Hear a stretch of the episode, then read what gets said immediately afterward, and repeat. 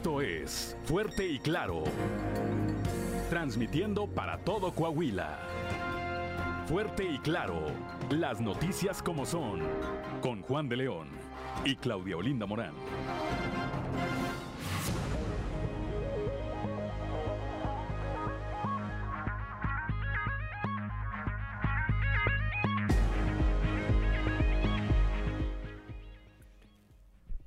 Son las 6 de la mañana, 6 de la mañana con 3 minutos. Muy buenos días, muy, muy buenos días. Ya estamos en Fuerte y Claro, este espacio informativo de Grupo Región. Esta mañana de martes 22 de noviembre del 2022, día en que se celebra quienes llevan por nombre Cecilia. Hoy además es el Día del Músico. Una felicitación a todos los músicos. Ricardo Guzmán es músico. Cristian eh, Rodríguez es músico también. No música, ¿eh? esa es otra cosa. No son músicas, son músicos. Una felicitación a todos, a todos los que se dedican a esa actividad, a desarrollar ese arte. Bueno, eh, una mañana fresca, la de hoy ahorita vamos a ir con mi compañera Claudelina Morán los detalles del pronóstico del tiempo. Una mañana fresca, eh, pero nublada. Aquí, particularmente en la capital del estado, las condiciones de visibilidad en eh, algunas de las arterias al eh, norte y al centro es eh, complicada.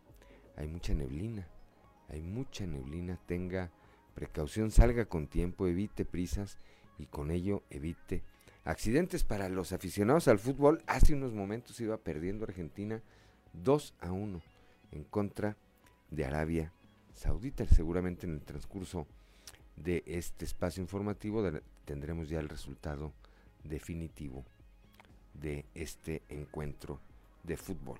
Y como todos los días, ahora sí, saludo a mi compañera Claudio Linda Morán, así como a quienes nos acompañan a través de nuestras diferentes frecuencias en todo el territorio del Estado. Claudia, muy buenos días. Muy buenos días, Juan, y por supuesto muy buenos días a quienes nos escuchan a través de región 91.3 Saltillo en la región sureste, por región 91.1 en la región centro, carbonífera, desierto y cinco manantiales, por región 103.5 en la región laguna de Coahuila y de Durango, por región 97.9 en la región norte de Coahuila y sur de Texas, y más al norte aún, por región 91.5 en región Acuña, Jiménez y del Río en Texas. Un saludo también a quienes nos siguen a través de las redes sociales por todas las páginas de Facebook de Grupo Región. Son las 6 de la mañana, 6 de la mañana con 5 minutos. Como todos los días también ya está activada nuestra línea, su línea de WhatsApp, el 844-155-6915. 844-159-6915. Esta línea es para usted, para uso de usted, para que usted eh, se comunique con nosotros o a través o a través de nosotros.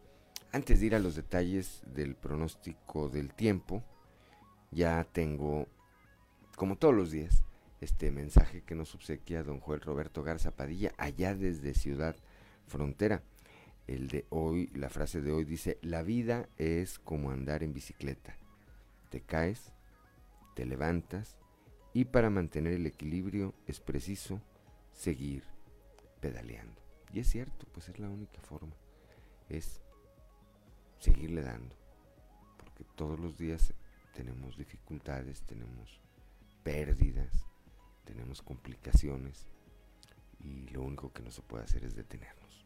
Gracias, gracias como siempre, bendiciones también para usted, don Joel Roberto Garza Padilla, una, eh, le deseamos que tenga usted un excelente martes y una excelente semana, por supuesto.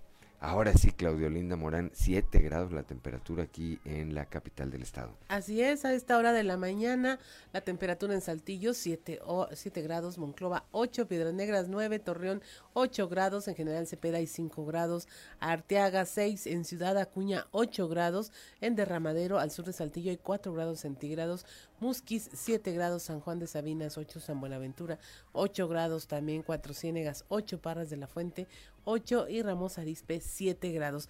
Pero si quiere conocer los detalles del pronóstico del tiempo, vamos con Angélica Acosta.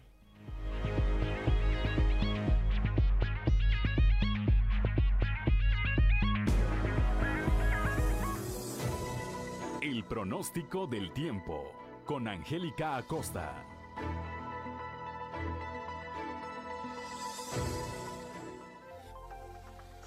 Hola, ¿qué tal amigos? ¿Cómo están? Muy buenos días, qué gusto me da saludarte, ya es martes y bueno, estoy lista para darte la previsión meteorológica del día de hoy. Tuvimos eh, frente frío, ¿verdad? Que se estuvo presentando en el estado de Coahuila, el número 9 para ser exactos que se estacionó durante toda la semana. Vamos a ver hoy para Saltillo, se espera una temperatura eh, agradable, poco a poco va subiendo el termómetro, máxima de 19 grados, mínima de 10. Durante el día eh, vamos a tener un cielo soleado un cielo claro, va a estar un poquito más cálido a comparación del día de ayer y por la noche un cielo totalmente claro. La probabilidad de precipitación 11%, perfecto para Monclova. Nos vamos con una temperatura fresca, máxima de 14 grados centígrados, mínima de 4. Durante el día un cielo principalmente nublado, se va a sentir muy fresco y la misma, la misma condición es por la noche, ¿eh? un cielo principalmente nublado, frío también por la noche.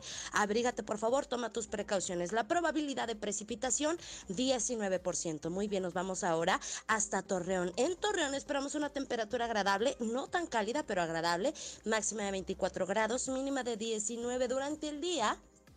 De un cielo soleado pasaremos a parcialmente nubladito y por la noche un cielo totalmente claro. La probabilidad de precipitación 11%. Perfecto. Saltillo, Monclova, Torreón. En Piedras Negras también esperamos una temperatura algo fría, máxima de 11 grados centígrados, mínima de 9 durante el día, nublado, va a estar frío, va a estar muy fresco. Por la noche las mismas condiciones, un cielo principalmente nublado, muy frío también por la noche, entonces pues abrígate. La probabilidad de precipitación es de 6%. Así es, vámonos ahora hasta Acuña. En Acuña esperamos también una temperatura fresca, máxima de 13 grados centígrados, mínima de 9. Durante el día muy nublado, muy frío, muy fresco. Por la noche de igual manera, un cielo principalmente nublado y bueno, la probabilidad de precipitación, 2%. Nos vamos hasta Monterrey, ahí en la Sultana del Norte esperamos una temperatura algo agradable, máxima de 19 grados centígrados, mínima de 6. Durante el día mucha nubosidad, se va a sentir un poquito más cálido a comparación del día de ayer y por la noche un cielo principalmente nublado. Se incrementa la probabilidad de precipitación durante el día y también por la noche hasta 49%. Amigos, ahí está Cúbranse por favor, tomen sus precauciones y ahí están los detalles del clima. Que tenga usted un feliz martes.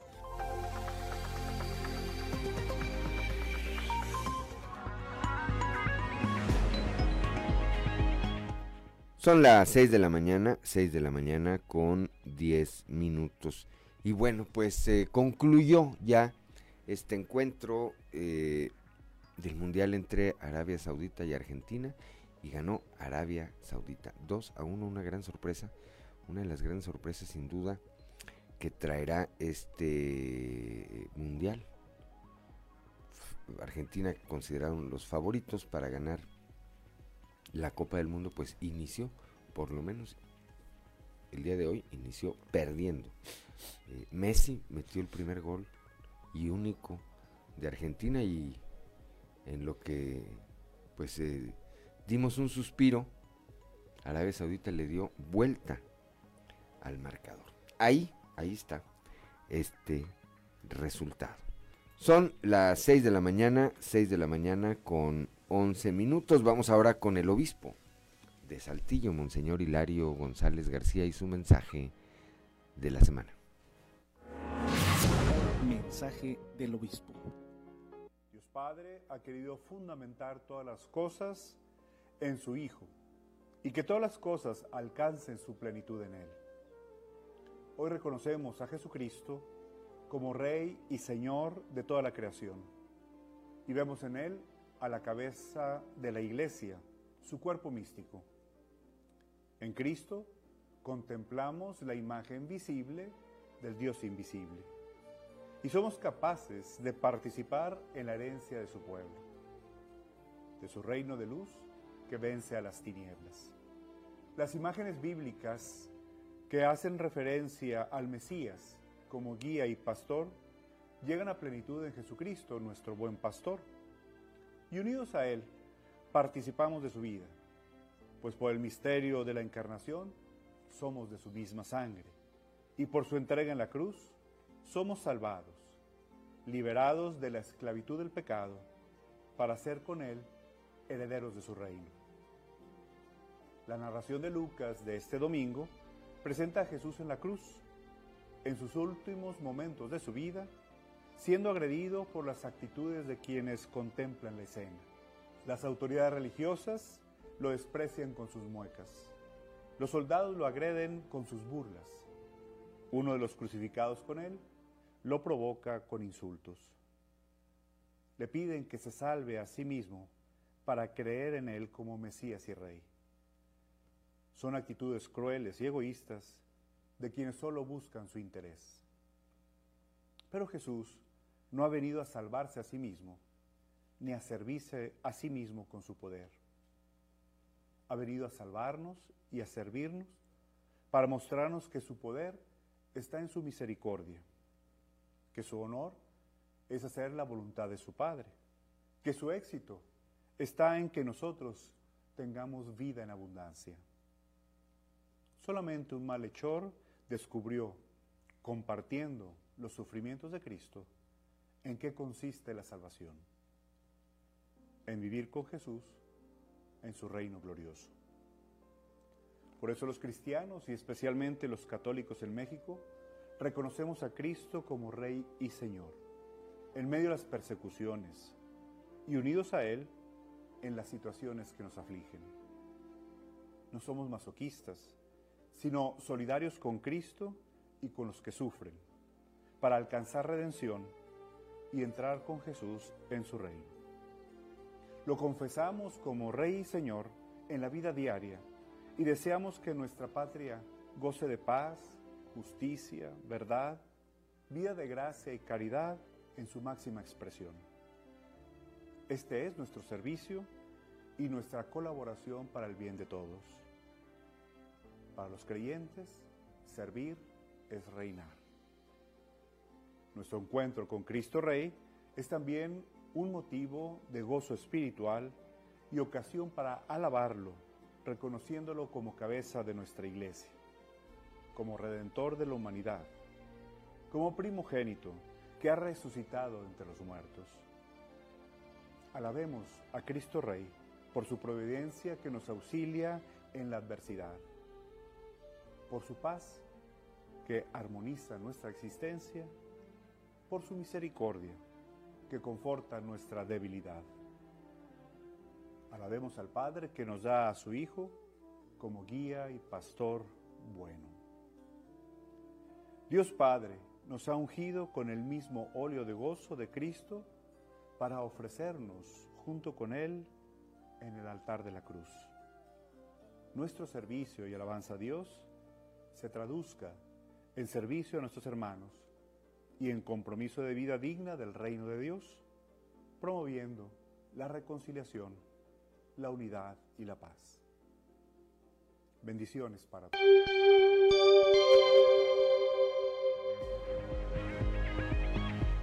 Son las 6 de la mañana, 6 de la mañana con 16 minutos. Gracias, como siempre, semana a semana, el obispo de la diócesis de Saltillo, Monseñor Hilario González García por este mensaje. Anoche, por cierto, cerca de la medianoche, se presentó la primer nevada acá en el norte de el país, en el eh, Cerro del Potosí, ubicado en Galeana, el municipio de Galeana, Nuevo León. hacemos frontera con ellos acá por el lado de la sierra de Arteaga. Ya se registró esta primer nevada. Quién sabe si esto posteriormente traiga algún efecto hacia acá, hacia el sureste, hacia el sureste del estado. 6 de la mañana con 17 minutos. A esta hora de la mañana le invitamos a que si usted nos escucha vaya a nuestras redes sociales para compartirle este contenido de los tres videos más virales de Sucedió en. Esto es Sucedió en los tres videos más virales del momento. Sucedió en Tinum, Yucatán. A través de redes sociales se hizo viral el momento en que una ciudadana extranjera decidió burlar la malla de protección que prohíbe subir la pirámide de Kukulcán y escalar para apreciar la construcción. Ante esto, decenas de turistas que se encontraban también en la zona arqueológica de Chichen Itza comenzaron a chiflarle y a solicitar la presencia de las autoridades. Cuando finalmente llegaron, la mujer fue escoltada a la salida entre botellazos de agua y pedradas por parte del público que reprobó la acción. Lady Chichen Itza, como fue apodada en redes, quedó a disposición de las autoridades quienes aplicarán una multa que puede ascender hasta los 100 mil pesos.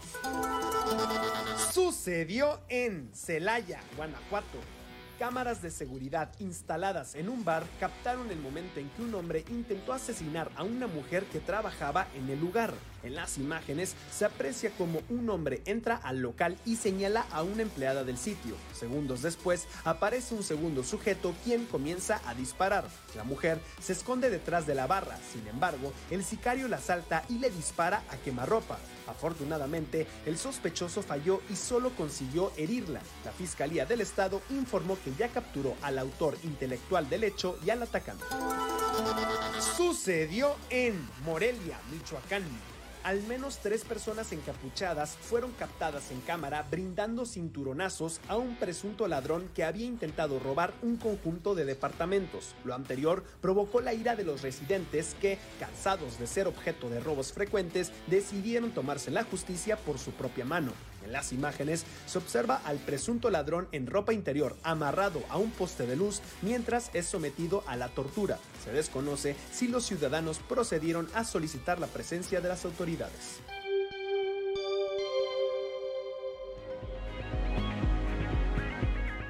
Son las 6 de la mañana con 19 minutos. Vamos ahora a un consejo G500.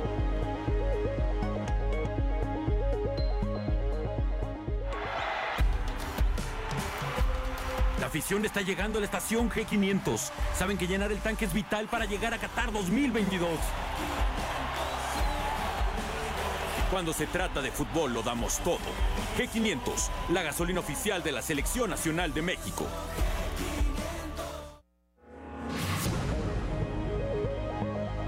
Son las 6 de la mañana, 6 de la mañana con 20 minutos. Anoche también, habrá que decirlo, anoche murió el cantautor Pablo Milanés, creador de himnos como Yolanda o Yo no te pido. Este artista falleció en Madrid, donde residía desde hace algunos años para recibir tratamiento médico por un cáncer que le aquejaba. Bueno, ayer, ayer falleció. 6 de la mañana con 20 minutos. Una pausa y regresamos. 25 minutos para quienes nos acompañan a través de la frecuencia modulada que escuchábamos y a quién escuchábamos, Claudio Linda Morán. Escuchamos a Pablo Milanés con el breve espacio en que no estás.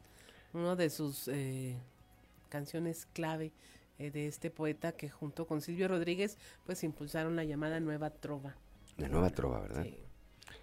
Bueno, pues ahí para quienes recién nos sintonizan, comentábamos antes del corte que eh, anoche falleció este cantautor allá en Madrid, España, donde desde hace algunos años residía porque era tratado, era tratado médicamente por un cáncer que le afectaba. Son las 6 de la mañana con 26 minutos. Don Francisco Zarco nos saluda, buenos días. Dicen, algunas de esas veces de duelo y tristeza, platicando con el ingeniero Garza Padilla, me pregunto, dice, ¿por qué las lágrimas son transparentes? Y ante mi confusión y duda me respondió, porque el dolor es algo que no se ve. Sabio comentario en aquel momento.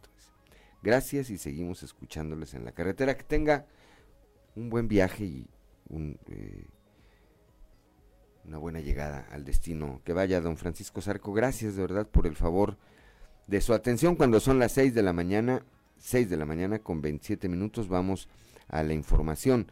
La Secretaría de Educación, la Secretaría de Educación eh, colabora con la Fiscalía General del Estado en la investigación de que se lleva a cabo en 23 escuelas públicas por la comisión o la presunta comisión de delitos sexuales. Esto lo señala el titular de la Secretaría de Educación en el Estado, Francisco Saracho Navarro, con quien platicó nuestra compañera Leslie Delgado. Leslie, muy buenos días. Buen día, informando desde la ciudad de Saltillo.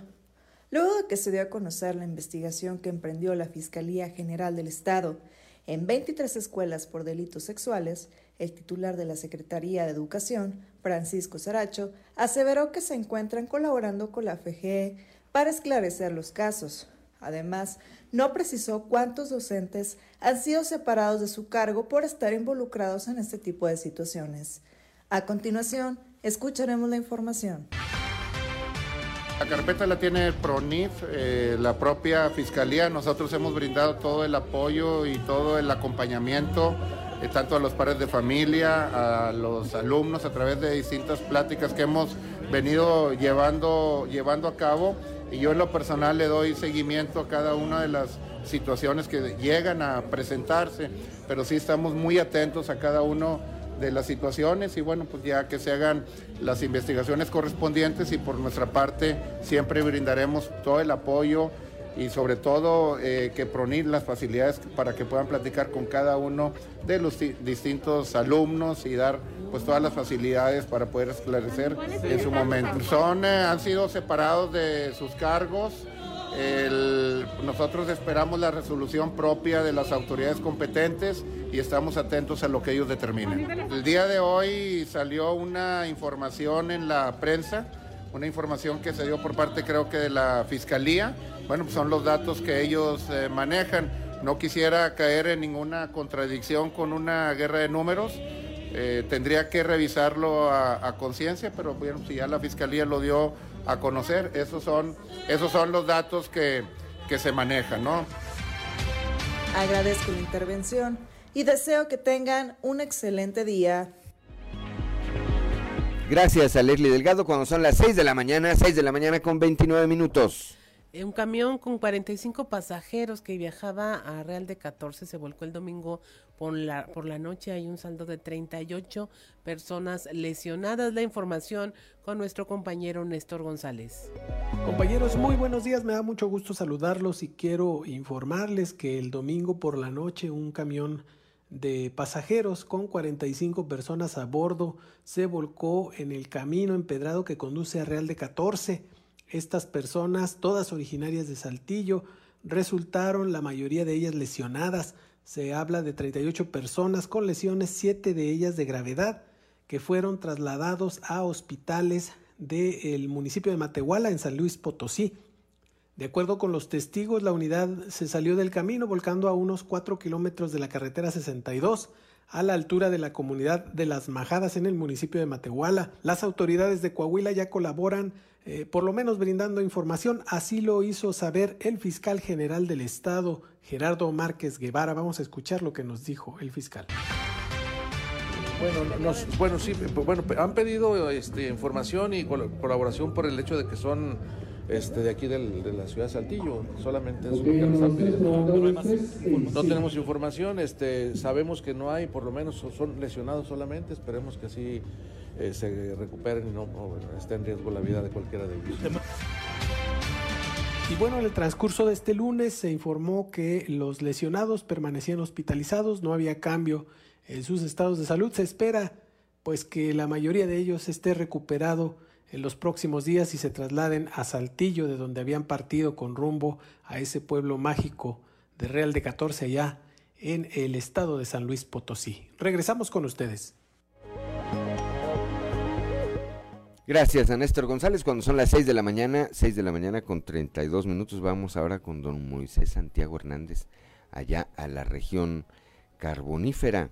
La Fiscalía General eh, del Estado mantiene abierta una investigación eh, sobre un feminicidio ocurrido el pasado fin de semana. Ahí murió Mayra Cecilia N., de 33 años. Moisés Santiago Hernández, muy buenos días. Muy buenos días, esta es la información que tenemos para el día de hoy desde la región carbonífera. La Fiscalía General del Estado en la región carbonífera mantiene abierta la investigación de un feminicidio luego de que el pasado fin de semana se victimó a una joven mujer de nombre Mayra Cecilia Cadena Cuellar, de 33 años de edad. El delegado de la Fiscalía Ulises Ramírez Guillén informó que recibió cuatro impactos de bala. Dijo que el cuerpo fue localizado en los patios de una minera ubicada sobre el Libramiento Sur, cerca de las 10 de la mañana de este pasado sábado. Ramírez Guillén informó que al realizar la necropsia de ley, Mayra Cecilia murió como resultado de cuatro impactos de bala, uno en cervical de cuello lado derecho, dos en el cráneo y uno más en la oreja derecha. En el levantamiento del cuerpo se encontraron tres casquillos percutidos cerca de la cabeza y dos en los pies. La causa de la muerte fue hemorragia y laceración cerebral bilateral por arma de fuego de grueso calibre. Continuarán las investigaciones para dar con él o los responsables de estos hechos que terminaron con la vida de la joven madre de familia. Trascendió que dejó en la orfandad a un pequeño por lo que los familiares exigen justicia por la cruel muerte de la mujer que fue victimada con un arma 9 milímetros recibiendo los impactos de bala que terminaron con su vida. Desde la región carbonífera para Grupo Región Informa, Moisés Santiago. Son las 6 de la mañana, 6 de la mañana con 33 minutos. Y es momento de presentarle nuestra portada del día de hoy del periódico Capital, un medio de Grupo Región, en donde nuestra nota principal es esta colaboración que se da por parte de la Fiscalía con la Secretaría de Educación para investigar casos de eh, delitos sexuales en 23 escuelas.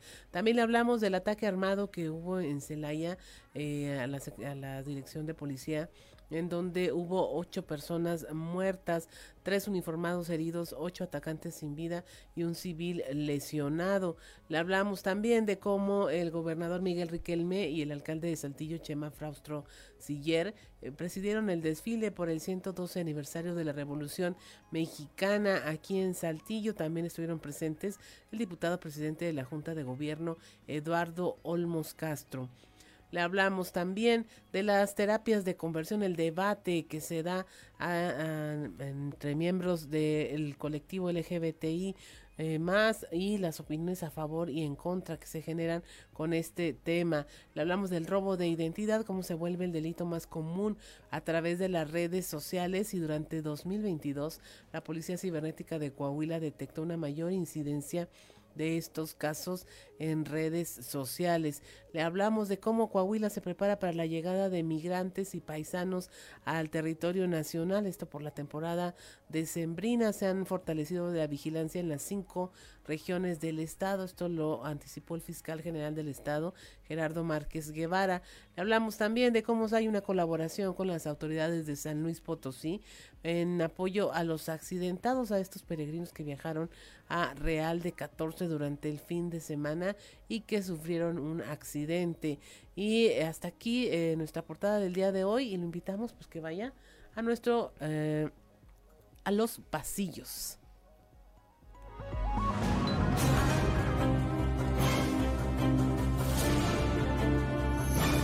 Y en el cartón de hoy, afecto mutuo, que nos muestra el presidente de México, Andrés Manuel López Obrador, quien le está mandando casi casi como en un besito soplado un tuit al expresidente de Estados Unidos, Donald Trump, quien se hace para atrás y dice, you.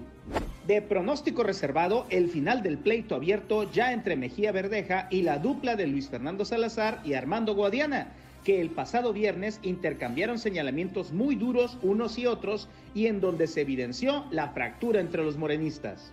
¿Quieres pelear? ¡Te haré pedazos! ¡Estoy temblando! Punto y aparte, habrá que decir que la conferencia de prensa que por la mañana dieron Guadiana y Salazar obligó al subse a hacer lo propio por la tarde, a pesar de que en las últimas semanas había criticado las conferencias de prensa del senador y empresario, que por cierto prepara para el próximo viernes una demostración de músculo con una concentración ciudadana con la que busca dejar en claro que sí trae con qué.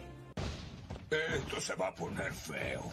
El que hasta ahora públicamente no ha dicho esta boca es mía es el cuarto en discordia, Reyes Flores Hurtado quien sabe que no tiene posibilidades de obtener la designación de su partido para ser candidato al gobierno de Coahuila, pero que también sabe que puede ser un factor de desequilibrio para cualquiera de los tres punteros. Hay quienes dicen que está negociando por ser el fiel de la balanza entre su padrino político en Morena, Armando Guadiana, y el consentido de Palacio Nacional, Ricardo Mejía. Un minuto de silencio por este hombre, ¿no? El comisionado de seguridad, Federico Fernández, cumplió años el domingo pasado, por lo que recibió las felicitaciones ayer en presidencia municipal por parte de un grupo de ciudadanas y le cantaron las mañanitas, detalle que agradeció. Innumerables mensajes de aliento de parte de sus muchos amigos recibe el exalcalde de Ramos Arispe, Tony Flores Bortman, quien está a la espera de una intervención quirúrgica en la vecina ciudad de Monterrey, Nuevo León.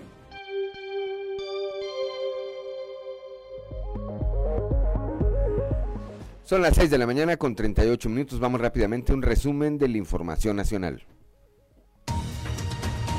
Atacan comandancia de policía en Celaya, Guanajuato. Un grupo armado atacó una comandancia, lo que generó un enfrentamiento donde ocho presuntos criminales fueron abatidos y hubo tres oficiales heridos. Reportan la novena muerte por meningitis, esto en Durango. Eh, se trata de una joven de 20 años. Las autoridades de salud eh, dijeron que van a evaluar la eficacia del medicamento que se está aplicando a las pacientes. Se trata de Gabriela Lisette. Ella estaba internada desde hace dos semanas en el hospital número uno del IMSS, ubicado en, en la capital duranguense. En cuanto a nuevos casos, la cifra también creció, pasó a 58 personas que han dado positivas a la meningitis aséptica. Por lo menos 38 personas resultaron lesionadas en un accidente al volcarse el autobús en el que regresaban a su lugar de origen Saltillo, esto tras visitar Real de 14. El accidente ocurrió cuando el autobús de turismo circulaba sobre una pendiente descendente con 45 pasajeros a bordo. El conductor perdió el control del volante por lo que el autobús salió del camino cayendo a un desnivel y volcándose. Linchan a tres personas en Chalco, en el Estado de México. Dos adultos y un adolescente fallecieron al ser linchados en este municipio. Se trata de un eh, joven de 17 años, de 21 y de 22 años que pudieron ser víctimas del linchamiento al ser acusados por presuntos robos cometidos en la zona. De 2015 a 2018, al menos 561 personas han sido víctimas del linchamiento en México. Una mujer cayó del tercer piso de eh, Plaza Galerías en Pachuca. Esto, eh, bueno, ocurrió al pisar un plafón en mal estado. De acuerdo a varios videos grabados por clientes, el accidente se debió a la debilidad y fragilidad de la infraestructura. Empleados y policías de Plaza Galerías Pachuca querían impedir que este y otros clientes grabaran con sus celulares para ocultar lo sucedido. Y una turista, al parecer de origen nacional, fue sacada de empujones e insultos de la zona arqueológica de Chichen Itza tras burlar la seguridad del sitio y subirse a la pirámide de Cuculcán, a pesar de las restricciones existentes en este sitio prehispánico. El INA informó que se procederá a multar a la turista con cantidades de entre 50 y 100 mil pesos. También fue entregada a los custodios de la zona arqueológica por parte de policías de la Secretaría de Seguridad Pública mientras se define su situación legal. La mujer fue echada del lugar entre abucheos, gritos e insultos. Fue resguardada por empleados del lugar. Sin embargo, la molestia de la gente llegó al grado de lanzarle agua y piedras e incluso hasta fue em-, empujada y jalada. Y hasta aquí la información nacional. Son las 6 de la mañana con 41 minutos. Vamos rápidamente a un consejo G500.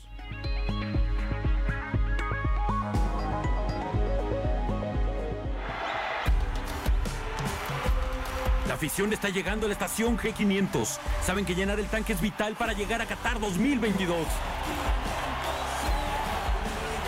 Cuando se trata de fútbol lo damos todo. G500, la gasolina oficial de la Selección Nacional de México.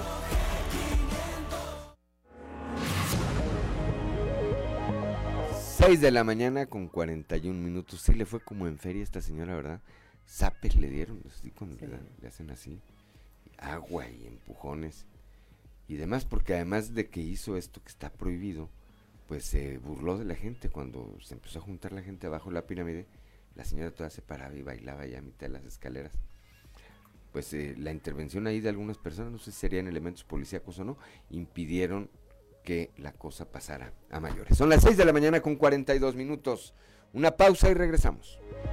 Para quienes nos acompañan a través de la frecuencia modulada que escuchamos, Claudio Lino Morán. Escuchamos El amor de mi vida en voz de Pablo Milanés. Él estuvo preso en un campo de trabajos forzosos allá en Cuba por su canción de protesta. Eh, tuvo que fugarse de La Habana eh, para denunciar las injusticias cometidas en estos países, en este país. En este, país, que, era su país de origen además, habrá que decir. Habrá que decir, bueno, pues falleció. Ayer le recordamos para quienes recién se integran a la señal de Grupo Región, ayer por la noche en Madrid, España, falleció este cantautor de origen cubano, Pablo Milanés. 6 de la mañana con 47 minutos, vamos ahora a la región centro, allá con Guadalupe Pérez. Protección Civil y bomberos eh, de Monclova implementaron operativo por las bajas temperaturas. Guadalupe, muy buen día. Muy buenos días, saludos desde la región centro. Este fin de semana el Frente Frío número 9 generó que autoridades como Protección Civil y bomberos de Monclova realizaran un operativo en donde se dio albergue a al menos 30 personas en situación de calle, así como se apoyó a viviendas en situación también vulnerables en la colonia Monteviejo, de lo cual no señaló el comandante Julio Ríos que hubo personas que se negaron a recibir el apoyo de refugio temporal, por lo que se les estará monitoreando. También se les entregó, en este caso, cobijas y alimentos calientes. De igual manera, estuvieron entregando pan y café a personas que esperaban en la central de autobuses coahuilenses, así como en los hospitales Amparo Pape y la 7 del Seguro Social. Saludos desde Región Centro para Grupo Región Informa, Guadalajara. 6 de la mañana con 48 minutos. Piedras Negras, el intenso frío, pues eh, el desfile del 20 de noviembre se pospuso para después. La información con Norma Ramírez. Debido al Frente Frío número 10, el desfile por el aniversario 112 de la Revolución Mexicana tuvo que ser reprogramado para el martes 22 de noviembre, afirmó la alcaldesa Norma Treviño Galindo, con la finalidad de resguardar la salud y seguridad de la población y a los estudiantes participantes en el desfile revolucionario por presencia de lluvias y bajas temperaturas. En reunión sostenida con el personal involucrado en la organización del desfile, conmemorativo a la Revolución Mexicana, como lo son el Ejército Mexicano, autoridades educativas y funcionarios municipales. Decidimos reprogramar el desfile para el martes 22 de noviembre, iniciando a las 9 de la mañana en la Escuela Primaria Altamirano. Esto para cuidar la salud y la integridad física de todas las personas que acudirán a este desfile. Agradecemos de antemano su comprensión. Vamos juntos a cuidar la salud de toda la gente, porque Piedras Negras somos todos. Para Fuerte y Claro, informó Norma Ramírez. Son las 6 de la mañana, 6 de la mañana con 50 minutos. Vamos ahora a Cumbia con Ricardo Rivara.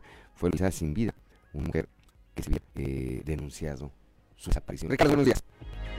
Durante ese fin de semana fue localizada sin vida una mujer que fue reportada como desaparecida a principios de la semana pasada por sus familiares. Aunque se lograron activar los protocolos de búsqueda por parte de las diferentes dependencias, fue hasta casi cinco días después de que se reportara su desaparición que esta mujer fue encontrada en el interior de un lote baldío por los fétidos olores que expedía el cuerpo. Aparentemente se trató de un suicidio, según se dio a conocer por la Fiscalía General del Estado. Como le informamos, la semana pasada se lanzó una pesquisa para la búsqueda y localización de la señora Reina Contreras Ayala, de 58 años de edad, quien había salido de su domicilio y no había regresado. Desafortunadamente, cinco días después de reportada la desaparición de esta mujer, fue encontrada sin vida en un lote baldío de la calle Lauro Aguirre, cruce con calle 6 en la colonia Primero de Mayo. Según trascendió, se recibió un reporte a los números de emergencia, porque del interior del terreno baldío salían fétidos olores. Al presentarse en el lugar, agentes de la Fiscalía General del Estado y el Ministerio Público para tomar conocimiento sobre los hechos, encontraron el cuerpo de esta mujer con un cordón atado al cuello y el otro extremo a una de las vigas de este lugar. Familiares de la señora Reina temían por su vida, y es que en el último contacto que sostuvieron con ella, comentó que sentía fuertes dolores, ya que sufría una enfermedad crónico-degenerativa, por lo que les comentó que saldría a caminar al monte hasta morir y al no saber más de ella solicitaron de inmediato la intervención de las autoridades para evitar una tragedia. Aunque el cuerpo presentaba un avanzado estado de descomposición, familiares que se presentaron en el lugar lograron confirmar que se trataba de la señora Reina, por lo que se ordenó retirar el cuerpo del lugar para trasladarlo al servicio médico forense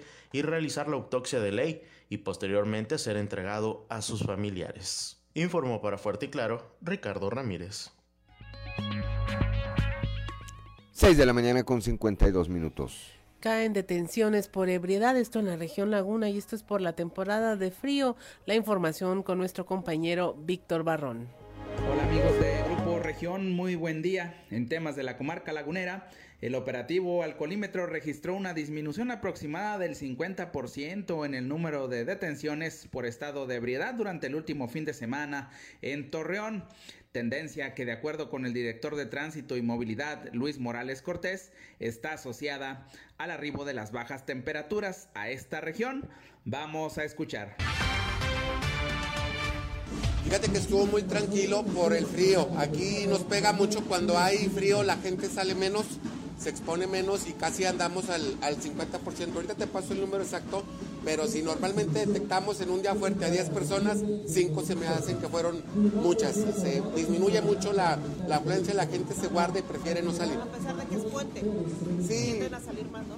Eh, mira, puede ser, pero ya no, no se quedan a altas horas de la noche. O sea, si salen, se regresan 10, 11, a las 12 a más tardar pero ya después de lo que es 12-2, que es cuando está el operativo, es mínimo el número de personas que detectamos. ¿Cuántos detenidos? Sí, bueno, siempre están invitados tanto la Comisión Estatal como la Unidad Municipal, pero principalmente los que nunca fallan son consejeros tanto de vialidad como de seguridad pública. Es decir, entre más observadores ciudadanos haya, para nosotros es mejor y el personal, este, el médico que es quien aplica la prueba, también siempre está en el desarrollo de cada operativo. Esto es todo en la información. Desde La Laguna reportó Víctor Barrón.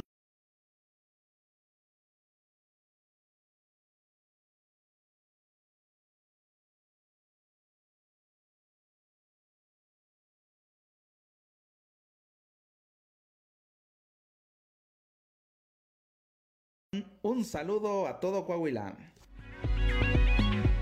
Son las 6 de la mañana con 54 minutos. Vamos rápidamente a un consejo G500.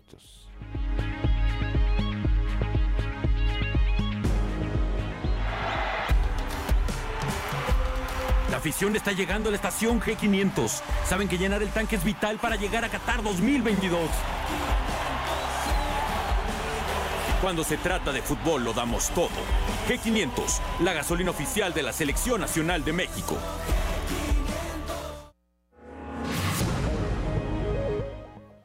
Son las 6 de la mañana, 6 de la mañana con 54 minutos, pues ya se comienza o ya se convirtió en tendencia en las redes este resultado de hace unos minutos allá en el Mundial de Fútbol en Qatar, donde eh, pues Arabia Saudita derrotó 2-1 a la selección de Argentina, una de las consideradas favoritas para ganar la Copa del Mundo. Si no me equivoco, corríjanme, si no, y ahorita regresando lo, hacemos, pero entiendo que a las 10 de la mañana de hoy juega México, a hora de México, por supuesto, a las 10 de la mañana, contra eh, Polonia, si no mal, si no mal recuerdo. Ahorita le afinamos el dato. Son las 6 de la mañana con 55 minutos. Una pausa y regresamos. ¿Para qué escuchamos, Claudolina Morán? Escuchamos Si ella me faltara alguna vez, una versión en dueto con Pablo Milanés y Fer de Mana. Le recordamos que ayer, ayer por la noche, allá en Madrid, España, este cantautor de origen cubano, Pablo Milanés, pues perdió, perdió la vida. Siete de la mañana con un minuto, como todos los martes, con su comentario político, nuestro amigo Osiris Cantú. Osiris, muy buenos días. Mi querido Juan, muy buenos días a ti, al auditorio. ¿Qué tenemos esta semana, Osiris? Muy buen Bueno, día. Pues antes, antes, eh, eh, pues expresar nuestra tristeza por el, ah, el deceso de ese gran cantante cubano que fue Pablo Milanés. Yo espero que al rato el partido entre México y Polonia nos le- levante un poquito el ánimo. Pues eh, esperemos, pero oye, ver ya eh, para quienes eh, nos levantamos muy temprano, Arrancamos esta jornada con la derrota de Argentina a manos de Arabia Saudita. Híjole. Increíble. Para que veas, sorpresas. Bueno, ojalá que México nos dé una A ver sorpresa cómo nos también. va, ¿verdad? Así es, Ojalá que tengamos un triunfo. ojalá. Para que levante un poquito el ánimo de este país. Así es, Osiris. No giramos solo en el fútbol, pero como ayuda, ¿no? Claro, claro, claro, siempre, siempre. Pues mira, Juan, hoy el comentario sigue rondando en torno a la marcha, o más bien sobre sus consecuencias. A la marcha que ya fue, no a la que Sí, viene, ¿verdad? Bueno, las dos, Ajá. las dos.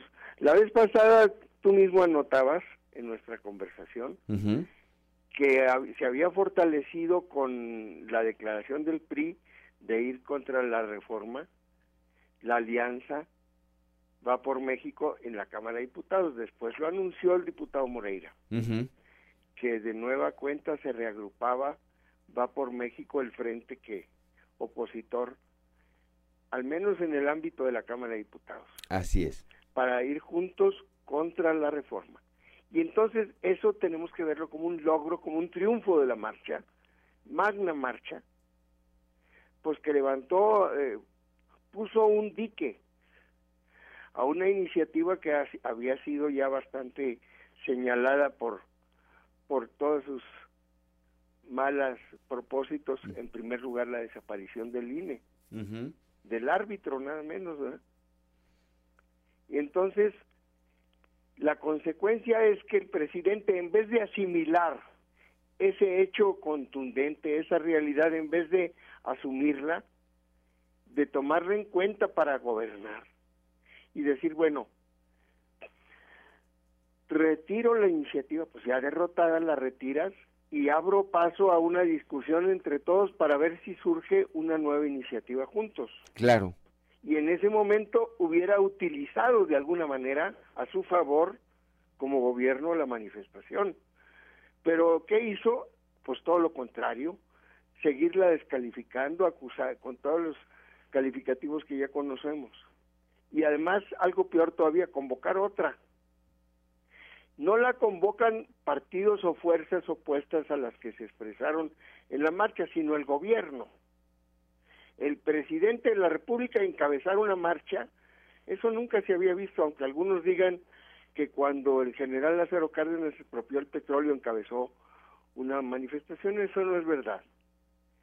Él recibió el apoyo popular, que es otra cosa, de las organizaciones sindicales, campesinas, populares, por la decisión patriótica. Es muy distinto, ¿verdad?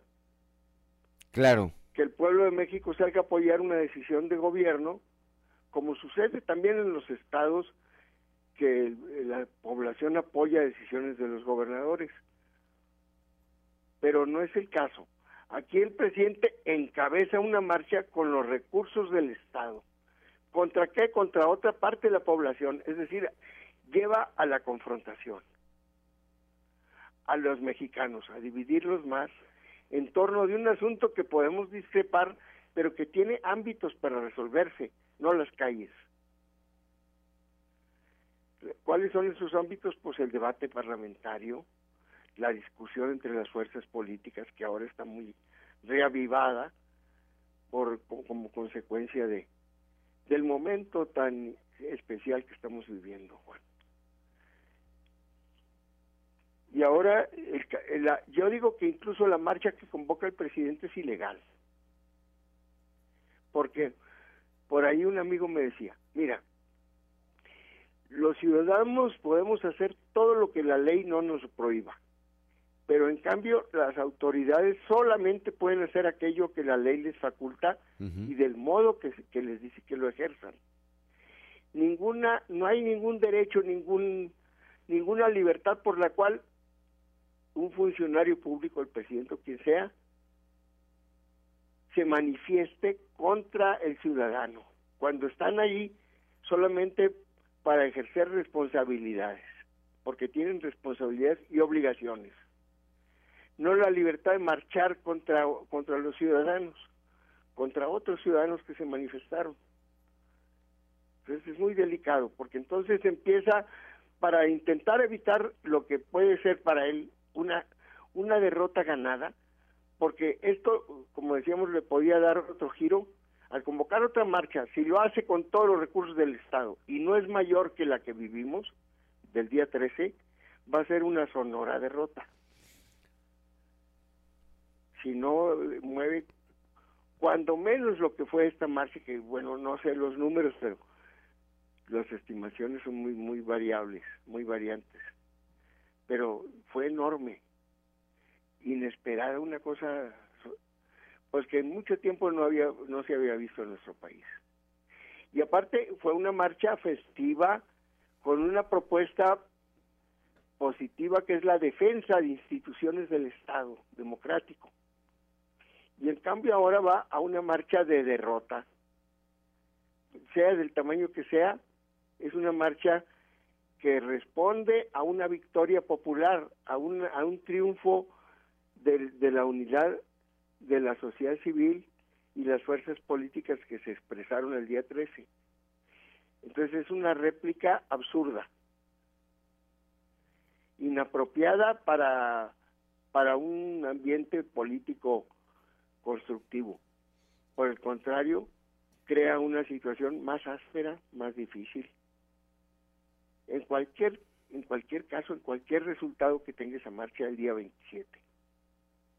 Sí, continúa, continúa polarizando eh, a la sociedad porque es lo que le ha funcionado tradicionalmente eh, Osiris y él no va a cambiar el esquema contra lo que muchos mexicanos hubiéramos deseado que a partir de esta marcha el, el presidente dijera, bueno, a ver, me están hablando más de 600, 800 mil mexicanos, en voz de muchísimos más, seguramente vamos a sentarnos, vamos a platicar, vamos a dialogar, vamos a debatir. No, no, no, su respuesta es la confrontación y esta marcha que tiene planeada para el 27, si no mal recuerdo, y que habrá que decirlo, Osiris, habrá que decirlo con recursos públicos, pues me parece que va a ser apoteósica. Ayer veía unas declaraciones del secretario de Gobernación, le preguntaban sobre la marcha y, y, dijo él, ¿cuál marcha?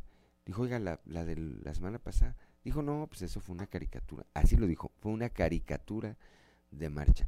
Eso anticipa, anticipa el tamaño de lo que van a, estar planeando, eh, eh, la cantidad de gente que están pensando movilizar el próximo 27, Osiris sí es previsible que sea muy grande, ¿verdad?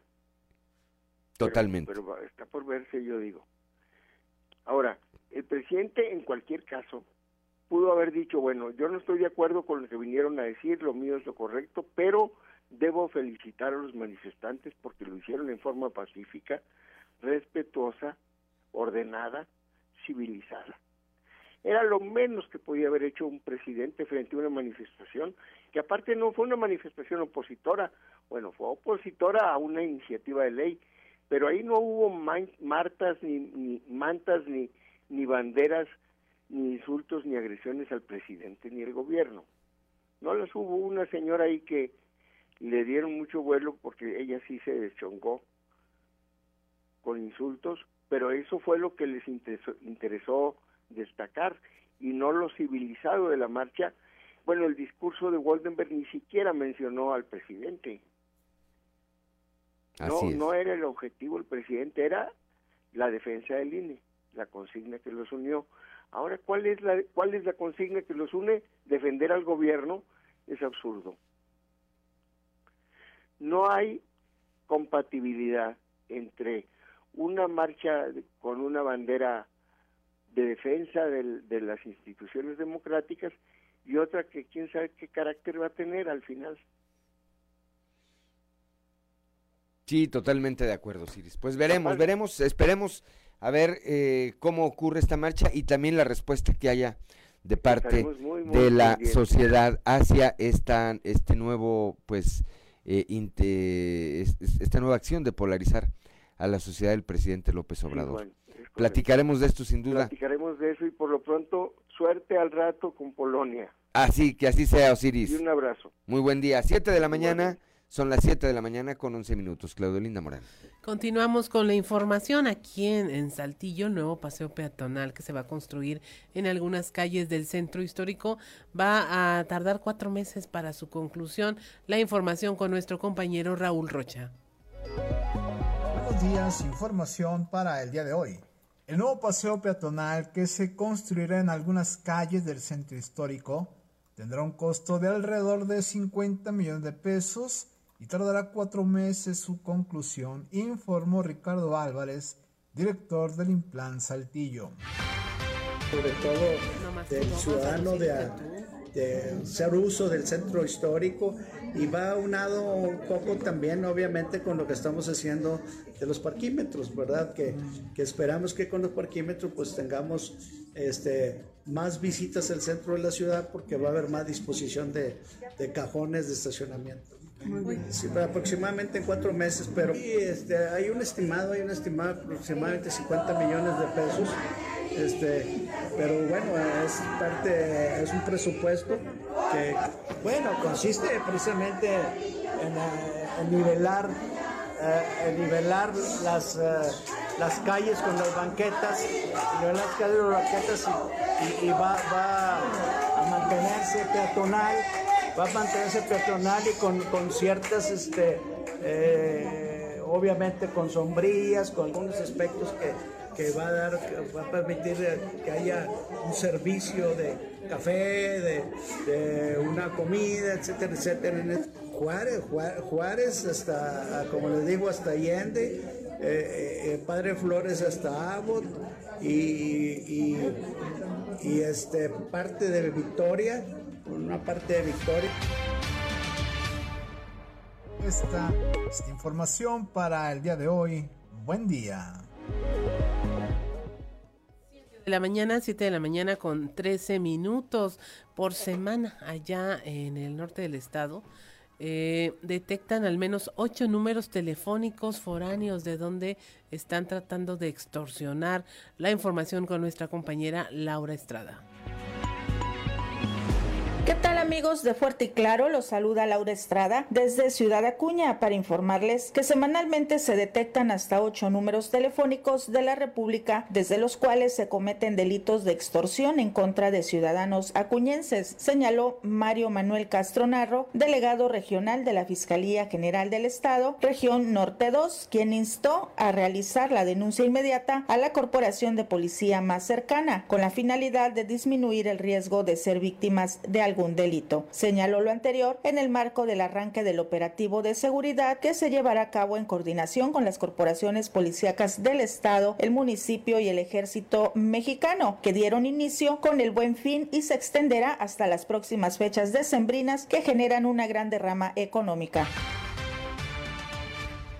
se tiene una base de datos de los números, los cuales se han hecho públicos en la página de la Fiscalía del Estado, de números que se dedican a extorsionar y eh, se recomienda no caer en estos tipos de, de, hechos y denunciarlos ante la Fiscalía del Estado. Semanalmente en el Estado se maneja la base de datos que el comento se hace pública. Eh, algunos 8 o 10 números semanalmente que entran en esa base de datos. También se recomienda no contestar cuando no es eh, algún número conocido. En coordinación con Cámara Nacional de Comercio, diversas autoridades de los tres niveles de gobierno, se encuentra presente Ejército Mexicano y las diversas corporaciones de seguridad del Estado con el fin de llevar a cabo operativos para proteger a la ciudadanía en estas fechas y para proteger a los comercios de algún hecho delictivo. Informó para Fuerte y Claro Laura Estrada. 7 de la mañana con 15 minutos. Durante este año 2022, la Policía Cibernética de Coahuila ha detectado una mayor incidencia en el robo de identidad a través de las redes sociales. Elsa Flores, quien es la directora de la Policía Cibernética, dijo que las personas que incurren en este delito sí son acreedores a sanciones severas ante la autoridad judicial. Yo creo que el robo de imagen eh, o la suplantación de identidad es algo que nos ha reiterado mucho eh, en Coahuila, eh, que a alguien se le hace fácil. Y una de las campañas de la Policía Cibernética es que sepan que sí hay una sentencia, que sí se castiga el delito de robo de identidad, que no es fácil apoderarte de las fotografías de alguien, no te debes de apoderar de las fotografías de alguien para darle una, este, una difusión no permitida.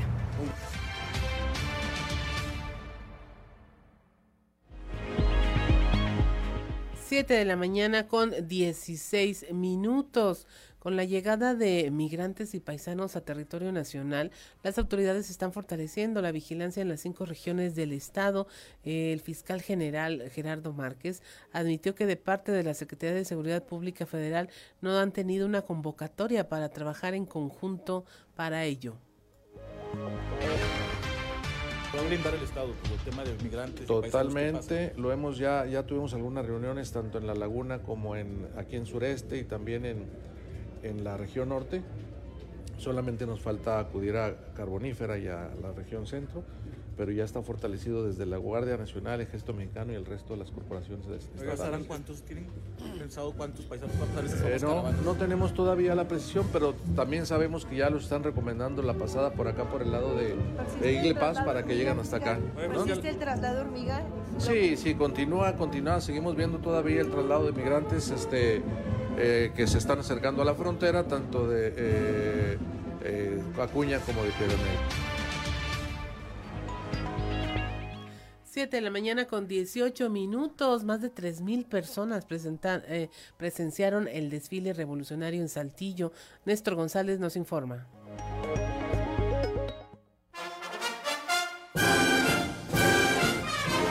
Luego de dos años de ausencia, este lunes se retomó el desfile conmemorativo por el aniversario de la Revolución Mexicana en Saltillo, mismo que contó con la presencia de cerca de 3.000 personas, quienes desafiaron las bajas temperaturas con tal de presenciar esta ceremonia cívico-militar. Desde las 8 horas fue cerrada la circulación en el Boulevard Francisco Cos y en Venustiano Carranza, por donde circuló el contingente integrado por cientos de estudiantes y maestros de diversas instituciones educativas, además de elementos de cuerpos de rescate, fuerzas de seguridad pública, el ejército Mexicano y la Guardia Nacional. Poco antes de las 9 horas, decenas de personas se empezaron a colocar a lo largo del trayecto por donde pasaría el contingente. Familias enteras llegaron a este lugar, entre niños y adultos, para presenciar el desfile, programado para las 10 horas. En ese momento, el termómetro marcaba entre 6 y 7 grados centígrados, pero con una sensación térmica de 3 grados. La ceremonia fue encabezada por el gobernador Miguel Riquelme Solís, el presidente del Poder Legislativo Eduardo Olmos Castro, así como representantes del Poder Judicial, el alcalde José María Fraustro Siller y funcionarios del gabinete estatal, además de mandos de la onceava región militar y la sexta zona militar. En el contingente participaron 4.000 estudiantes y docentes de 16 secundarias, 8 escuelas de educación media, 8 más de educación superior y 5 escuelas normales. Adicionalmente desfilaron elementos de la Policía Estatal, la Policía Municipal, Protección Civil, Bomberos de Saltillo, la Secretaría de la Defensa Nacional, la Guardia Civil, la Guardia Nacional y asociaciones civiles. Para Grupo Región, Néstor González.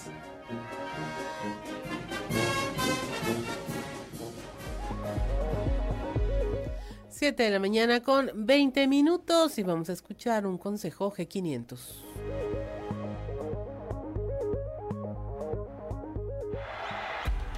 Marcador en cero. ¡Arrancamos! El equipo G500 checa las llantas, limpian el parabrisas. Son unos cracks. ¡Qué servicio! Tanque lleno para apoyar al equipo. G500. La gasolina oficial de la Selección Nacional de México.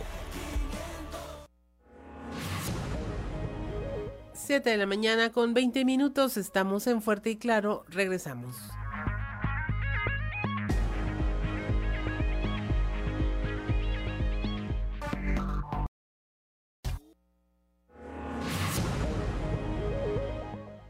Son las 7 de la mañana, 7 de la mañana con 26 minutos eh, para quienes nos acompañan a través de la señal de la frecuencia modulada. ¿Qué escuchamos, Claudio Linda Morán? Escuchamos a Pablo Milanés con Yolanda en vivo desde La Habana, Cuba. Yolanda que todo el mundo le llamamos la, de Te Amo. Y ahí como que ya se apropió el, público de, ese tema. De ese título, ¿verdad? Sí, y, le han puesto ese título, pero en realidad es Yolanda, ¿verdad? Yolanda. Bueno, le recordamos ayer, ayer eh, por la noche en Madrid, España, falleció este cantautor eh, de origen cubano, Pablo, Pablo Milanés. 7 de la mañana con 26 minutos, vamos hasta la capital del acero con nuestro compañero y amigo periodista Toño Zamora. Toño, muy buenos días. Buenos días, Juan. Buenos días a, las personas que se sintonizan a esta hora. primera sorpresa del mundial, mi Juan. Oye, sí. Argentina.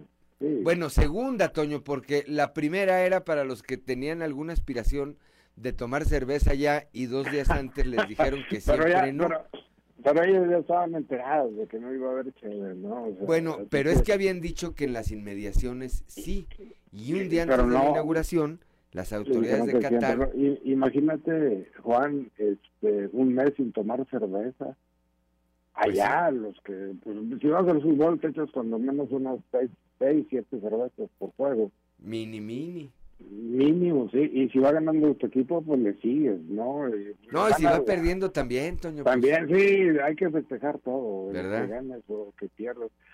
Déjame te cuento, Juan, una, una como decía un, un amigo, eh, la pocha le, le apodábamos, eh, una anecedota en vez de anécdota, decía, no, una, una anecdota, decía, ok, eh, de, que sucedió el sábado en la tarde-noche en la planta 2 del Tesoros de México. Es así como para, para reírse, es así como para pensar, pues lo que uno quiera pensar. Resulta que un trabajador de, de, la empresa, de esa empresa, le llama a un, a un Uber este, para que vaya y lo recoja.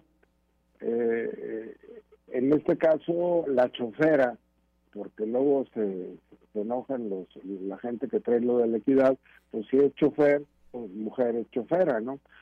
Era la chofer de, de, de, un Uber, eh, va, va a la planta 2, no estaba la, la, la, pluma, no estaba la pluma abajo, por lo que pasa y entra Juan a las instalaciones de AMSA y dice, bueno, pues sí, pero es un buen tramo. No, no, no, no, se mete, tenía todo el paso libre. Se mete, eh, eh, la persona que le habló por teléfono para solicitar, pues le, estaba esperando, ella nunca, nunca, nunca llegó al lugar donde estaba y, decidió llamarle por teléfono, ¿no? A, ahí a la, a, la mujer y le dice, oye, eh, la, la estoy esperando aquí en relojes que es eh, la salida de la planta, ¿no? Y le contesta la mujer, le contesta la, la, la chofer del Uber, le dice, pues yo estoy acá en el altorno. Pues yo estoy hasta adentro, dijo. Sí, estaba hasta adentro, Juan. Entonces, ¿cómo es posible que eso haya sucedido? Y, y, como 20 minutos después andaban todos los guardias de, de, la planta pues buscando a la mujer, ¿no? Porque se había metido alguien extraño a la planta 2 de Altos Hornos de México y dice, tú válgame Dios, eh, no, no, no, este, eh, pues son cosas que suceden, ¿no? Y también, pues a, lo mejor hay algún responsable, no, no lo sabemos, pero este, es más, no vamos a decir el nombre de guardia, ni mucho menos, o de los guardias, pero este, pero sí, eh, es para la, para la historia que alguien se haya metido como polizón y, y con el permiso, porque estaba la puerta abierta, pues, este, a buscar un, a un pasajero que había pedido un viaje de regreso a su casa mejor. Pues un descuido, como luego eh, suele suceder en algún momento, por alguna razón, seguramente eh, alguien o quien estaba a cargo en ese momento, pues no se percató, dejó la puerta abierta, alguna cosa estaba atendiendo y vámonos, ¿verdad? Sí, sí, sí, Hasta adentro. En fin, son, son cosas que suceden, Juan, y, y dejaremos pendiente para mañana el tema también de, de Altos Hornos, es el de moda, este, que ahora le está pagando, está pagando menos de, de a los trabajadores, pero menos a los trabajadores que, que se están jubilando. No voy a decir nada más que eh, aproximadamente 50% menos. Así que los que esperaban ganar 2 millones, cuatro, porque hay algunos que sacan 2 millones 400 pesos de terminación, pues ahora más son 1 millón 700. Pues que aguanten, en algún momento se va a tener que aliviar esto, ¿eh? Sí, en, algunos lados no, en algunos lados no, ni siquiera eso. Mañana ampliamos, mañana ampliamos sobre este tema, Antonio Zamora. Hasta mañana, Juan. Gracias, excelente martes, son las 7 de la mañana, 7 de la mañana con 31 minutos. Y bueno, pues continuamos. En un momento más vamos a platicar con nuestro amigo Osiris García, que también desde muy temprana hora pues anda levantado o, no se o no se durmió con esto del mundial bueno pues hay quienes ah, eh, siguen eh, los juegos que se están transmitiendo y que pues empiezan en un horario eh, más bien nocturno acá de México de México pero ya muy temprano este muy, muy temprano ya estaba reportando Osiris García pues que iba perdiendo Argentina 2 a 1 que finalmente pues se consolidó esta derrota o esta victoria de Arabia Saudita. Osiris, muy buenos días. Buenos días, todos. ¿Cómo a ver, te, te, levantaste muy temprano, ¿no te has dormido, Osiris? Mira, bueno, no sé. Ah. Cualquiera de las dos los voy a tomar por buenas. No, me levanté muy temprano. De hecho, no sé, no sé por qué me levanté tan temprano y de las notificaciones que tenía era pues, tus mensajes vos, que, eres el hombre que te levantas más temprano de este país, este y unos tweets de, donde marcaban este, que Argentina iba ganando uno, pero resulta que ya emprendí la televisión y me tocó ver los goles de Arabia, entonces casi me da el patatú. Sí, pues aquí nos decía Ricardo Guzmán, dijo, yo me levanté y iba ganando Argentina 1-0 y en lo que me dio un regaderazo y salí ya iban 2-1. Le dije, bueno, pues para que veas la, la capacidad de, de, reacción del equipo de Arabia Saudita y Argentina, pues de quien se espera mucho, todavía puedo decir que se espera mucho en este mundial, pues ya empezó, empezó, eh, empezó mal, no significa que vaya a continuar así, pero, pero quieras o no, pues eh, ya van con una, con una, con una derrota. Aquí el problema para la, la selección mexicana, pues es que los van a, para, nos los van a mandar bien carburados, Osiris. Sí, sí. y nosotros qué culpa tenemos, ¿verdad?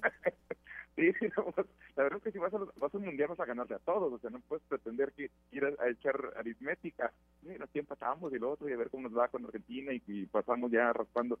Si vas al mundial tienes que ir con la mentalidad de que vas a ganar todo y esto es la la eh, mejor lección la tenemos con, con Arabia Saudi, porque estaba leyendo algunas cosas ahorita, el, toda la, la, el plantel de Arabia Saudita eh, tiene un valor más o menos como de 22 millones de euros y la selección argentina anda rayando los 700 millones de euros.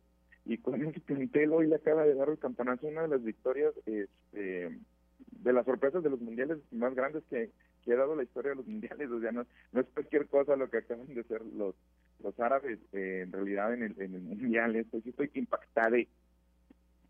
Es que los mundiales son para eso, Siris. Yo recuerdo hace ya varios mundiales, no recuerdo en cuál de ellos, este, la selección de Camerún, que se convirtió en todo un fenómeno. También ganando Argentina. De, después de que pues no conocían ni los balones, pues resulta que ah, llegaron y... Bueno, pues es que a ese nivel estaban los te van, a te van a banear. Habrá que decirlo, habrá que decirlo. Este, lo bueno es que no tengo ningún vecino camerunés Sí, ese, ese gol, ese gol vos, fue contra Argentina y lo hace de cabeza François Oman Villic, que después vino aquí al, al, equipo de tus amores. Ah, Villic, exactamente, que vino acá al América. Tienes toda la razón. Todos expertos, expertos hasta en fútbol resulta, ¿no? Sí.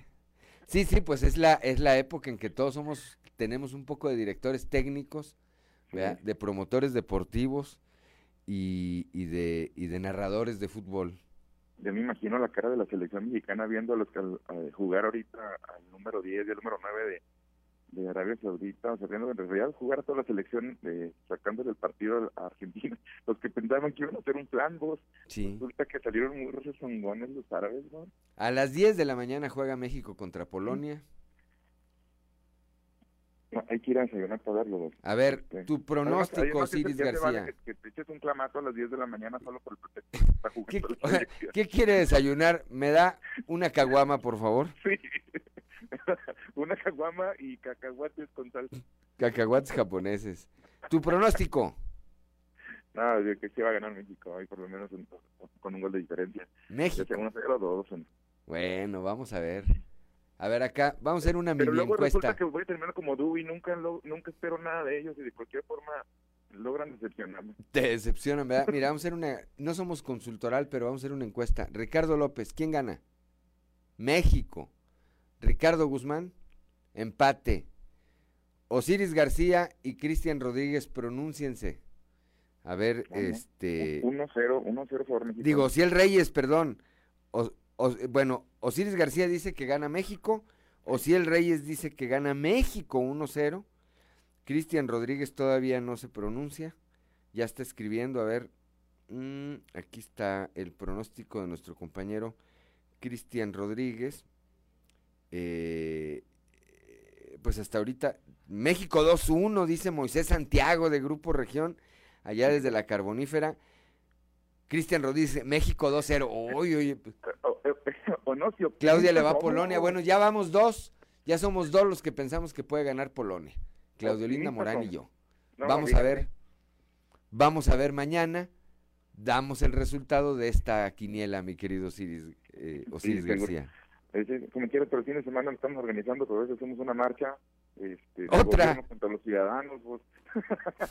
y a lo mejor nos toca dar la vuelta al ángel junto con el, este porque el sábado de hecho todo perdido contra Argentina. Digo es muy temprano para andar pensando en eso verdad todavía no nada más porque de, mañana sino porque todavía no se juega contra Polonia pero saber cómo nos va también contra Argentina el sábado ¿ya? sí te digo el problema es que ya los los árabes ya no los van a mandar bien carburados. Oh, sí, pues, ya ya. Van a andar medio enojados me imagino y nosotros que esperábamos que ya eh, metieran a pura banca. claro, que dijeran, no, mira, ya el de México es de trámite, pues ahí les dábamos una sorpresa. Pero ahora nos van a mandar este a, a, toda la a toda la a toda la batería, a todo el estado mayor.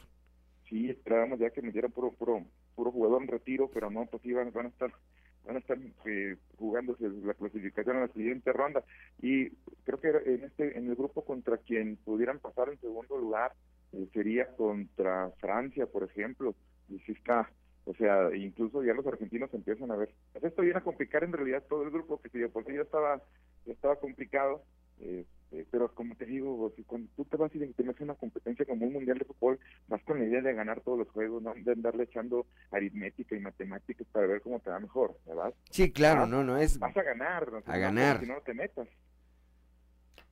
Totalmente de acuerdo, totalmente de acuerdo pues va a ser interesante ver al rato eh, este juego de México y los otros, Osiris, para quienes, eh, pues eh, cada cuatro años nos gusta ver particularmente algunos juegos, pues vamos a tener la oportunidad de disfrutar.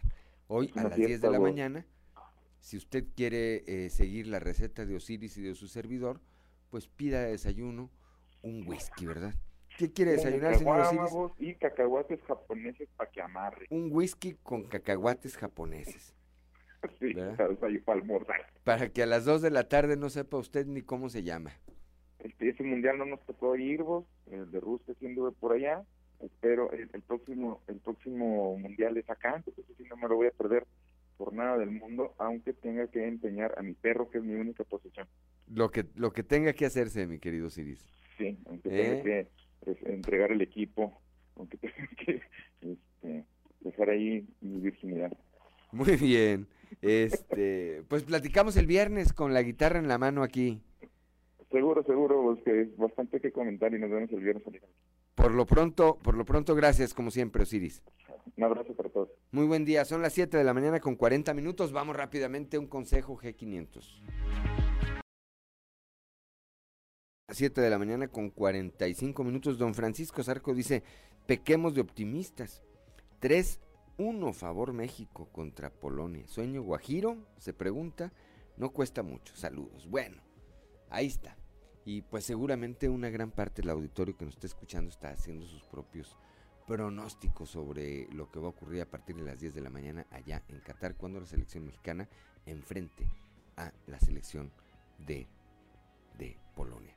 Vamos ahora, esto lo hacemos los lunes, pero ayer no hubo programa, entonces, como todos los lunes, pero ahora en martes, Alberto Borman y algo que vale la pena leer. Algo que vale la pena leer con Alberto Borman. Excelente jornada, estimados amigos Radio Escuchas, mil gracias por su sintonía. Esta semana en algo que vale la pena leer vamos a platicar de un interesante libro. A través de miles de años, los seres humanos hemos demostrado que no siempre la estrategia prueba y error ha sido la respuesta más adecuada en el avance de la civilización. Ante los tiempos que vivimos, una excelente opción de lectura es el libro Humanos, una breve historia de cómo lo jodimos todo, del historiador, antropólogo y periodista británico Tom Phillips, editado por Planeta en el 2019, con 256 páginas. Por medio de un recorrido ameno, plagado de humor y de datos muy interesantes, la fácil lectura del libro nos lleva a lo largo de 10 capítulos en un viaje histórico desde la antigüedad a la actualidad, por las más inverosímiles decisiones que si bien sirvieron para sentar un precedente sobre el cual se construyó algo nuevo, en muchas ocasiones tuvieron un alto costo para la humanidad. Decenas de tropiezos en ciencia, política, historia y cultura pop demuestran la gran incapacidad de considerar las consecuencias por parte de los humanos, que van desde la destrucción del planeta a catástrofes, mala dirección de gobernantes y los conflictos sociales y bélicos más absurdos que nos podamos imaginar. Por ejemplo, un telegrama que motivó la participación de Estados Unidos en la Primera Guerra Mundial, secar un mar desviando dos ríos para sembrar algodón en el desierto, 24 conejos ingleses que infestaron a Australia con una plaga de 10 millones, la introducción de percas de Nilo en un lago causando la extinción de más de 500 especies y muchas más anécdotas encontramos en esta divertida vuelta de página a la historia mundial. Sin duda, un excelente libro cuya reflexión nos lleva a un análisis introspectivo de cada suceso a efecto de considerarlo en nuestras futuras tomas de decisión, sobre todo en estos tiempos en los que más de una voz ha dejado entrever que sobre la actual contingencia de salud, la motivación podría tener más de una razón de ser. Como bien menciona Tom Phillips, probablemente los seres humanos estemos destinados a autodestruirnos, pero no te angusties, siempre hemos sido así y aquí seguimos. Es la recomendación de lectura de esta semana, Humanos, de Tom Phillips, editado por Planeta en 2019, pero que se encuentra fácilmente sin ningún problema por ahí en las librerías de nuestra ciudad, con 256 páginas. Amigos lectores, mil gracias por su atención y nos escuchamos de nueva cuenta la próxima ocasión cuando tengamos lista la recomendación de algo que vale la pena leer. Excelente semana les desea su amigo Alberto Borman y recuerden que en estos tiempos de monopolio digital y tecnológico, leer un libro es hacer revolución.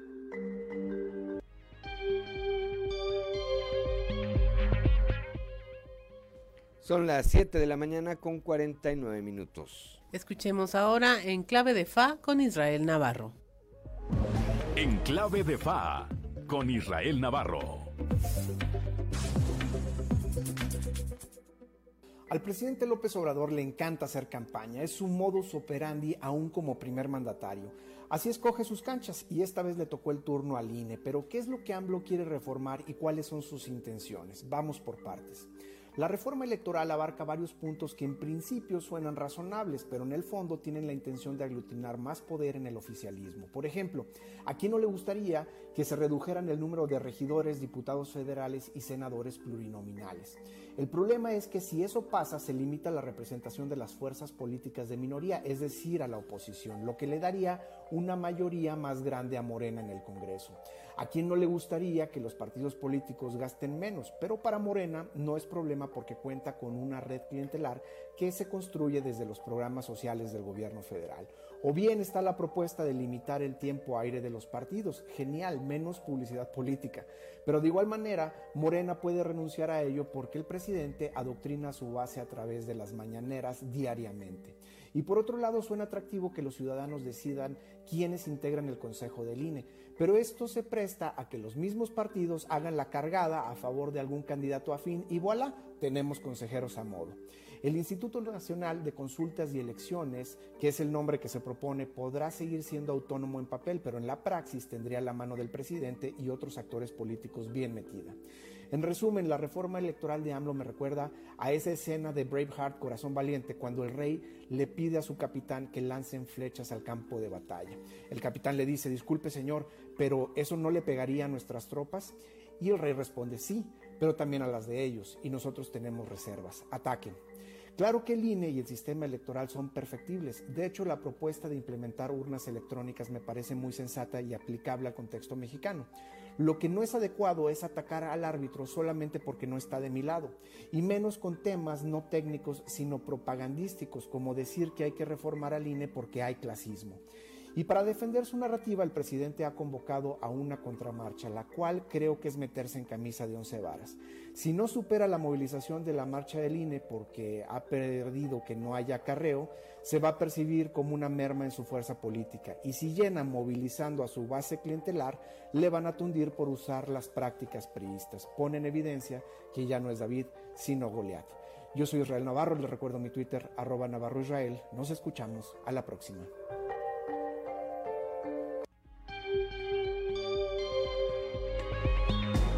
Son las 7 de la mañana con 52 minutos. Vamos directamente al mundo de los deportes con Noé Santoyo.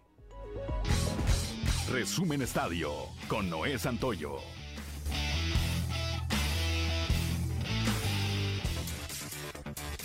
Ha dado una gran sorpresa en este Mundial de Qatar, y es que lo que parecía un duelo de mero trámite para Argentina se convirtió en una pesadilla y cayeron dos goles por uno en su debut ante Arabia Saudita. Arabia Saudita sorprendió al iniciar la segunda mitad y le dio vuelta dos goles por uno a Argentina sobre la cancha del Estadio Lusail para ponerle mayor dramatismo al encuentro. Tras irse al descanso un gol por cero a favor de los sudamericanos, los saudíes comenzaron la parte complementaria a tambor batiente y al 48 Saleh Al-Sheri anotó con un disparo cruzado el empate momentáneo para hacer brincar a su afición. Y posteriormente llegó el dos goles por uno de Salem. Argentina sufrió de tres goles anulados por fuera de lugar, poniéndole aún más dramatismo y polémica al juego, donde Lionel Messi y compañía pudieron golear. La actividad en la Copa del Mundo continúa y en estos momentos se enfrenta Dinamarca y Túnez. A las 10 horas México hace su debut ante Polonia y a las 13 horas Francia contra Australia. La selección nacional de México arranca este día su andar en la Copa del Mundo de Qatar, pero a diferencia de otros mundiales, en este el Tri está sumergido en una serie de dudas que han creado desconfianza entre los aficionados. Pero ahora es cuestión de Gerardo Tata Martino y de sus jugadores de unir a todas esas voces con un buen resultado ante Polonia. Si bien en la Copa del Mundo la afición suele apoyar con todo al Tri, la desconfianza ahí está y los jugadores saben que deben reconquistarla con buenos resultados, pues al final el funcionamiento ha sido positivo en los últimos encuentros. Pasaron tres largos años para volver a tener un partido de la NFL en México, pero fue como si nunca se hubiera ido porque la fiesta en el Estadio Azteca quedará en la memoria de los 49 de San Francisco. Pese a ser los visitantes nominales, San Francisco fue el equipo consentido de los mexicanos por abrumadora mayoría. Cuando los Cardenales, supuestos locales, pedían silencio, los 78.427 fanáticos que llenaron la cancha hacían ruido y viceversa. Y los 49ers aplastaron 38 a 10 a su rival de la división oeste de la Nacional. Un paso obligado para pensar en los playoffs. Charles Leclerc de Ferrari aprovechó al máximo sus neumáticos desgastados y superó a Sergio Pérez para finalizar segundo de la carrera y del campeonato de pilotos por delante del mexicano. El monegasco frustró así el intento de Red Bull por hacer el 1-2 en la última carrera de la Fórmula 1, ganada por el bicampeón Max Verstappen, para extender su récord a 15 victorias en el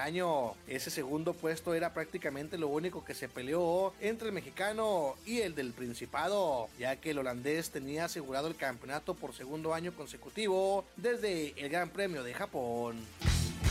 Resumen Estadio con Noé Santoyo.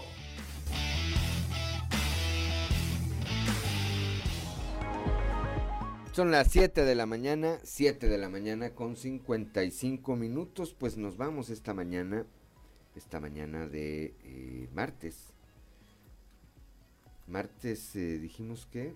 22. 22 de noviembre del 2022. Estamos prácticamente un mes de Navidad, prácticamente a un mes de Navidad y una semana después se acabó este año. Gracias por el favor de su atención, gracias como siempre a Ricardo Guzmán en la producción, a Ricardo López en los eh, controles, a Claudiolina Morán como siempre por su acompañamiento, su equilibrio, su presencia aquí siempre.